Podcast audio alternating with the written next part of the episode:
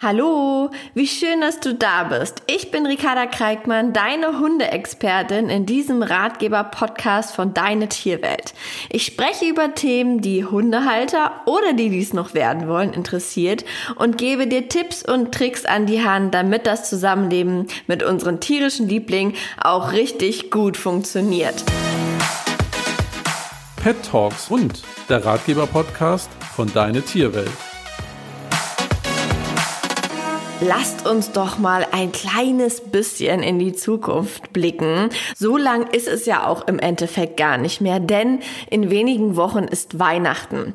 Und ich glaube, wir wünschen uns alle ein schönes, besinnliches und vor allem auch entspanntes Weihnachten und Silvester natürlich für unsere Hunde. Und heute möchte ich dir Tipps an die Hand geben, wie du das wirklich entspannt für deinen Hund gestalten kannst. Denn ich weiß aus eigenen Erfahrungen als Hundetrainerin, es gibt doch einige Hunde, die sich unfassbar schwer tun mit dem Thema Silvester vor allem, die panische Angst haben und ich kann mir wirklich gut vorstellen, wie sehr es einen belastet, wenn der Hund solche panischen Ängste hat. Ike, mein Hund, hat keine Angst bei Silvester, aber er hatte mal eine tierische Schafsphobie. Da war das auch für mich echt schwierig, weil er war außer Rand und Band. Er war absolut nicht mehr zugänglich. Wenn er nur ein Mäh auf der Weide gehört hat, war es mit ihm einfach vorbei. Und ich möchte jetzt heute dir so ein bisschen ein paar Tipps und Tricks an die Hand geben, wie du da ein bisschen trainieren kannst vorher. Das heißt, dass du deinen Hund vielleicht ein bisschen selbstsicherer machen kannst. Oder ich gebe dir noch ein paar Tipps mit, wie du deinen Haushalt schon vorzeitig ein bisschen sicherer gestalten kannst. Aber das kommt gleich. Fangen wir doch erst einmal mit Weihnachten an. Gerade wir Hundemenschen möchten natürlich unseren Hund, der ja ein Familienmitglied ist, definitiv dabei haben, weil er ist ein Familienmitglied, er gehört mit dazu. Jetzt ist natürlich die Frage, wie du dein Weihnachten gestaltest. Ob du Weihnachten feierst, wirklich nur mit deinem Partner und deinen Kindern oder ob du im großen Rahmen Weihnachten feierst und da wirklich mit Oma, Opa, Mama, Papa, Tante, Onkel und wer nicht noch alles zu der Familie dazu, äh, dazu gehört, wirklich im großen Rahmen feierst. Das sind natürlich Unterschiede. Und das ist auch von Hund zu Hund unterschiedlich. Es gibt Hunde, die haben absolut kein Problem, die könnt ihr da mitnehmen, die wuseln dann da irgendwie rum und finden so ihre, ihre Stellen, wo sie sich mal hinlegen können, wo sie sich zurückziehen können oder sind einfach mittendrin und voll dabei und alles ist cool und sie haben Spaß dabei. Es gibt aber auch die Hunde und da muss man einfach mal ganz ehrlich sein zu sich selber, denen man damit kein Gefallen tut. Da muss man vielleicht auch mal überlegen, auch wenn ich an Weihnachten meinen Hund so gerne dabei haben möchte, mein Hund weiß nicht, dass Weihnachten ist. Mein Hund ist Weihnachten egal. Es macht für ihn keinen Unterschied, außer dass das ein Tag ist, wo auf einmal ein Baum im Raum steht, wo ganz viel Geschenkpapier durch die Gegend fliegt, wo es vielleicht länger und öfter nach Essen riecht und einfach mehr Leute da unterwegs sind. Aber Weihnachten gibt es für ihn nicht. Das heißt also, wenn du einen Hund hast, der wirklich es nicht cool findet, wenn da Kinder rumrennen, der es nicht cool findet, ständig angesprochen zu werden, gestreichelt zu werden oder irgendwie da im Mittelpunkt zu kommen, weil das tun unsere Hunde ja doch irgendwie immer. Selbst wenn wir sagen, du lass den Hund mal in Ruhe, der braucht hier nichts vom Tisch bekommen, der leidet jetzt nicht, weil das kenne ich auch nur zu gut, wenn dann die Familienmitglieder den Hund immer gerne was von der Gans abgeben wollen oder hier was abgeben wollen und am Ende des Abends ist meinem Hund schlecht, weil er irgendwie von jedem fünf Stücke Gans bekommen hat. Das ist halt auch nicht so sinnvoll. Und da musst du einfach für dich überlegen, ob du das deinem Hund wirklich zumuten möchtest. Ich muss ganz ehrlich sagen, ich habe bei Ike zum Beispiel gemerkt, obwohl er ein sehr entspannter Hund ist, den ich schon seit klein an überall mit hinnehme, dass in manchen Situationen es für ihn wirklich besser ist, wenn er zu Hause bleibt oder wenn wir zum Beispiel Weihnachten mit meinen Schwiegereltern verbringen, wo auch unsere zwei kleinen Neffen da sind und Oma, Opa und es wirklich viel los ist, dass ich ihn für die Hochzeiten wirklich in unser Zimmer bringe, ihm ist da seinen Napf hinstelle, sein Trinken hinlege, was zu spielen, was zu knabbern, wie auch immer.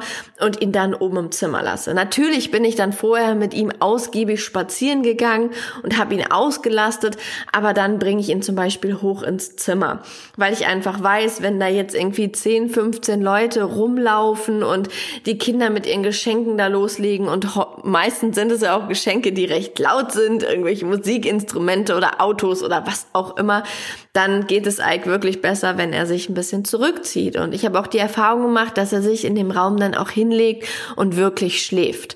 Das ist das, wenn ihr zum Beispiel woanders seid zu Weihnachten, was ihr mit eurem Hund machen könntet.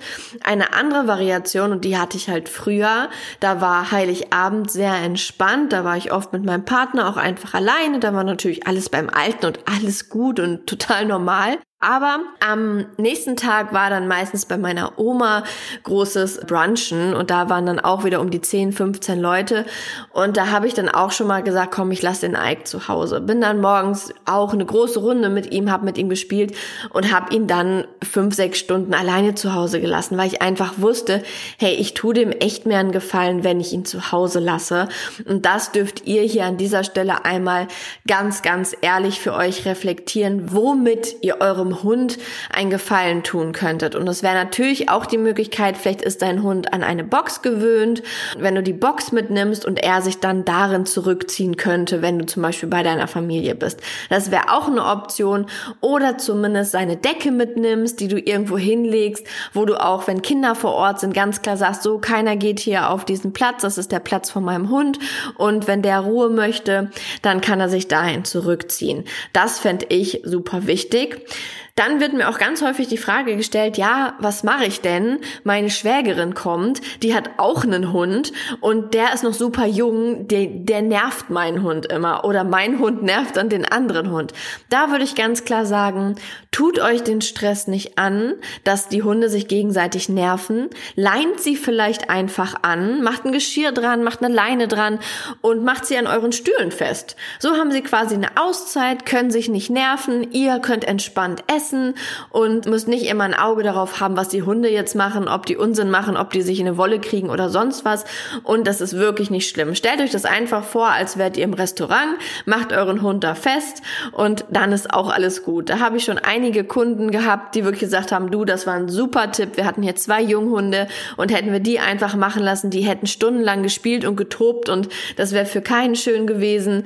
Und dann haben sie ihre Hunde einfach festgemacht oder jeden in seine Box mit was zu knabbern Nachbarn. Das war absolut gar kein Problem. Wichtig auch hier, wenn mehrere Hunde aufeinandertreffen, schaut, dass ihr vorher alle gemeinsam eine Runde spazieren geht. Ist ja vielleicht auch ein schöner Familienausflug und dann können die Hunde sich da schon mal austoben und äh, ein bisschen in Kontakt treten, als wenn sie das sofort in der Wohnung machen. Das ist meistens nicht der beste Ort. Wenn wir jetzt gesagt haben, Weihnachten über sollten wir überlegen, ähm, ob wir unseren Hund nicht vielleicht zu Hause lassen, ist das natürlich für Silvester absolut gar gar keine Option.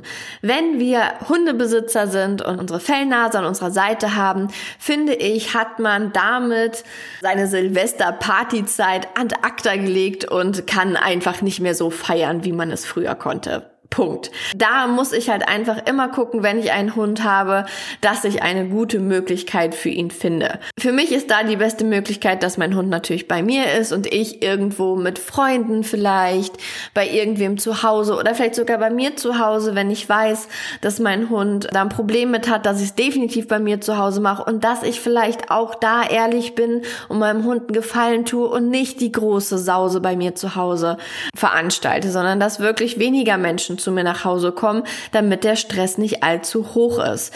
Da müsst ihr wirklich drauf achten, weil das wäre super unfair.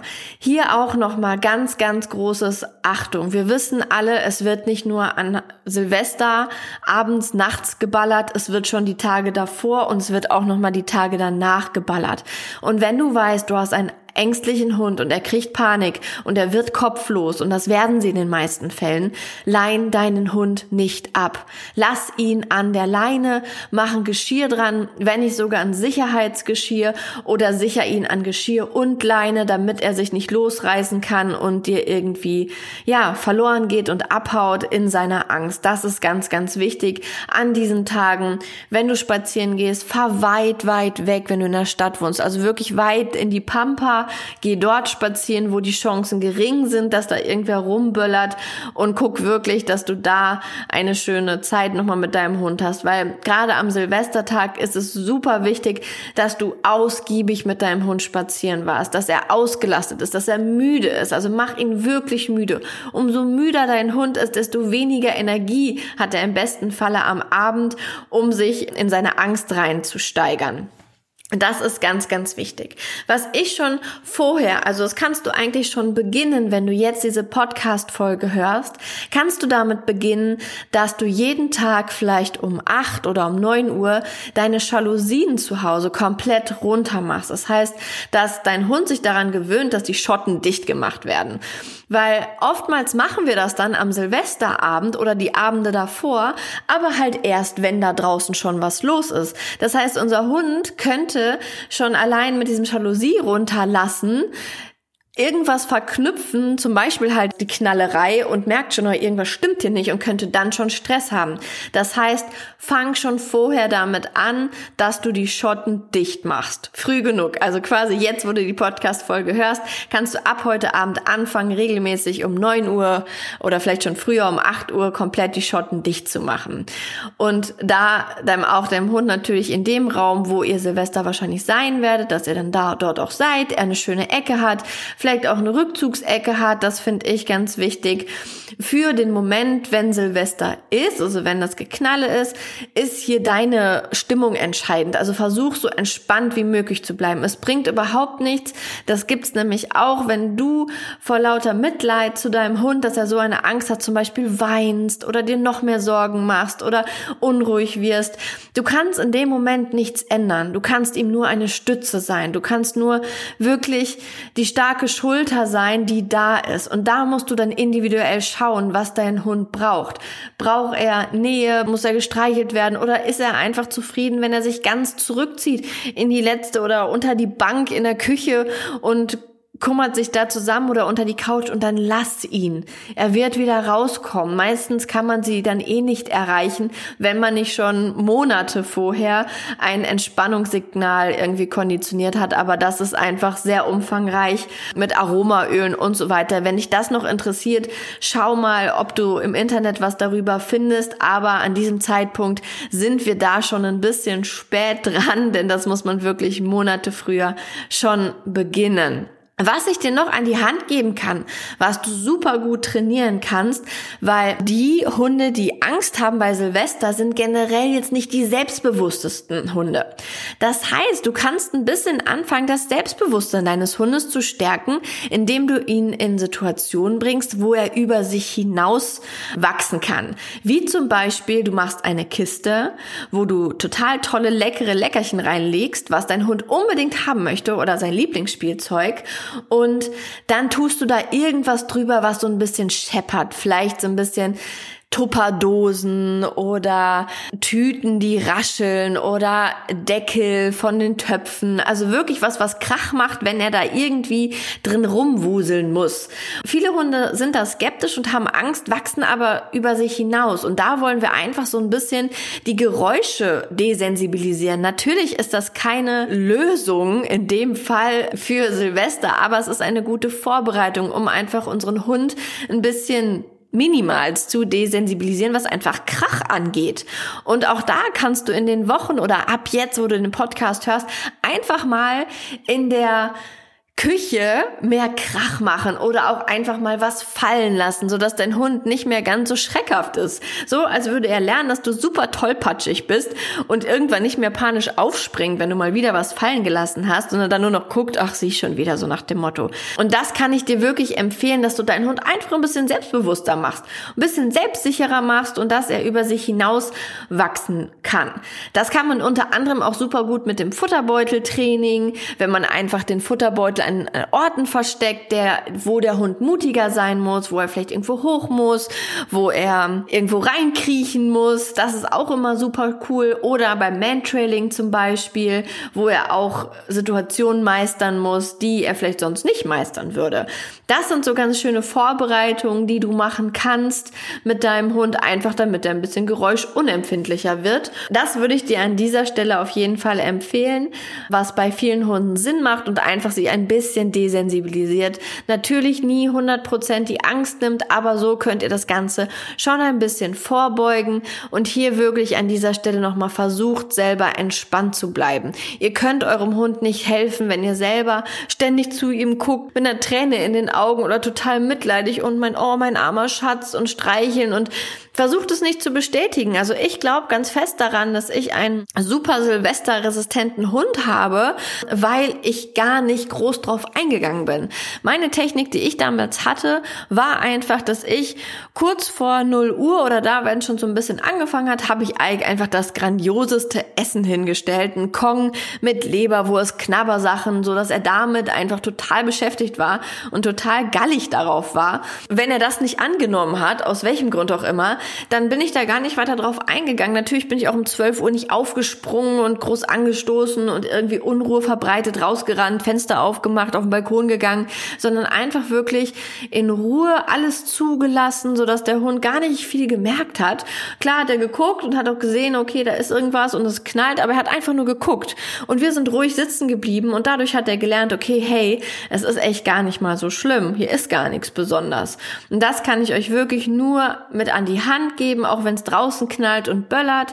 Versucht einfach weiterzugehen, zu lächeln, euren Hund wirklich ein Lächeln zu schenken, Sicherheit zu geben, gar nicht drauf einzugehen, vielleicht abzulenken mit einer kleinen Fußarbeit oder ein bisschen Unterordnung einfach, was er gut kann, ein Kommando zu geben. Das könnt ihr übrigens auch Silvester machen, wenn ihr merkt, euer Hund ist sehr unruhig und tigert so durch die Bude, dass ihr ihm einfach mal herruft. Ein ganz einfache Kommando, es gibt wie ein Sitz, ein Platz, ein Fötchen, also was der wirklich aus dem FF hundertprozentig kann, einfach um den Kopf ein bisschen abzulenken. Das könnt ihr auch noch ausprobieren. Ich glaube, da habt ihr jetzt schon einige Tipps, Tricks und Tools an eurer Hand, wie ihr Silvester und auch Weihnachten entspannt meistern könnt. Vielen Dank, dass du heute zugehört hast. Ich würde mich unfassbar freuen, wenn du mir Feedback da lässt oder zuschickst an podcast.deine-tierwelt.de oder in der Deine Tierwelt Community.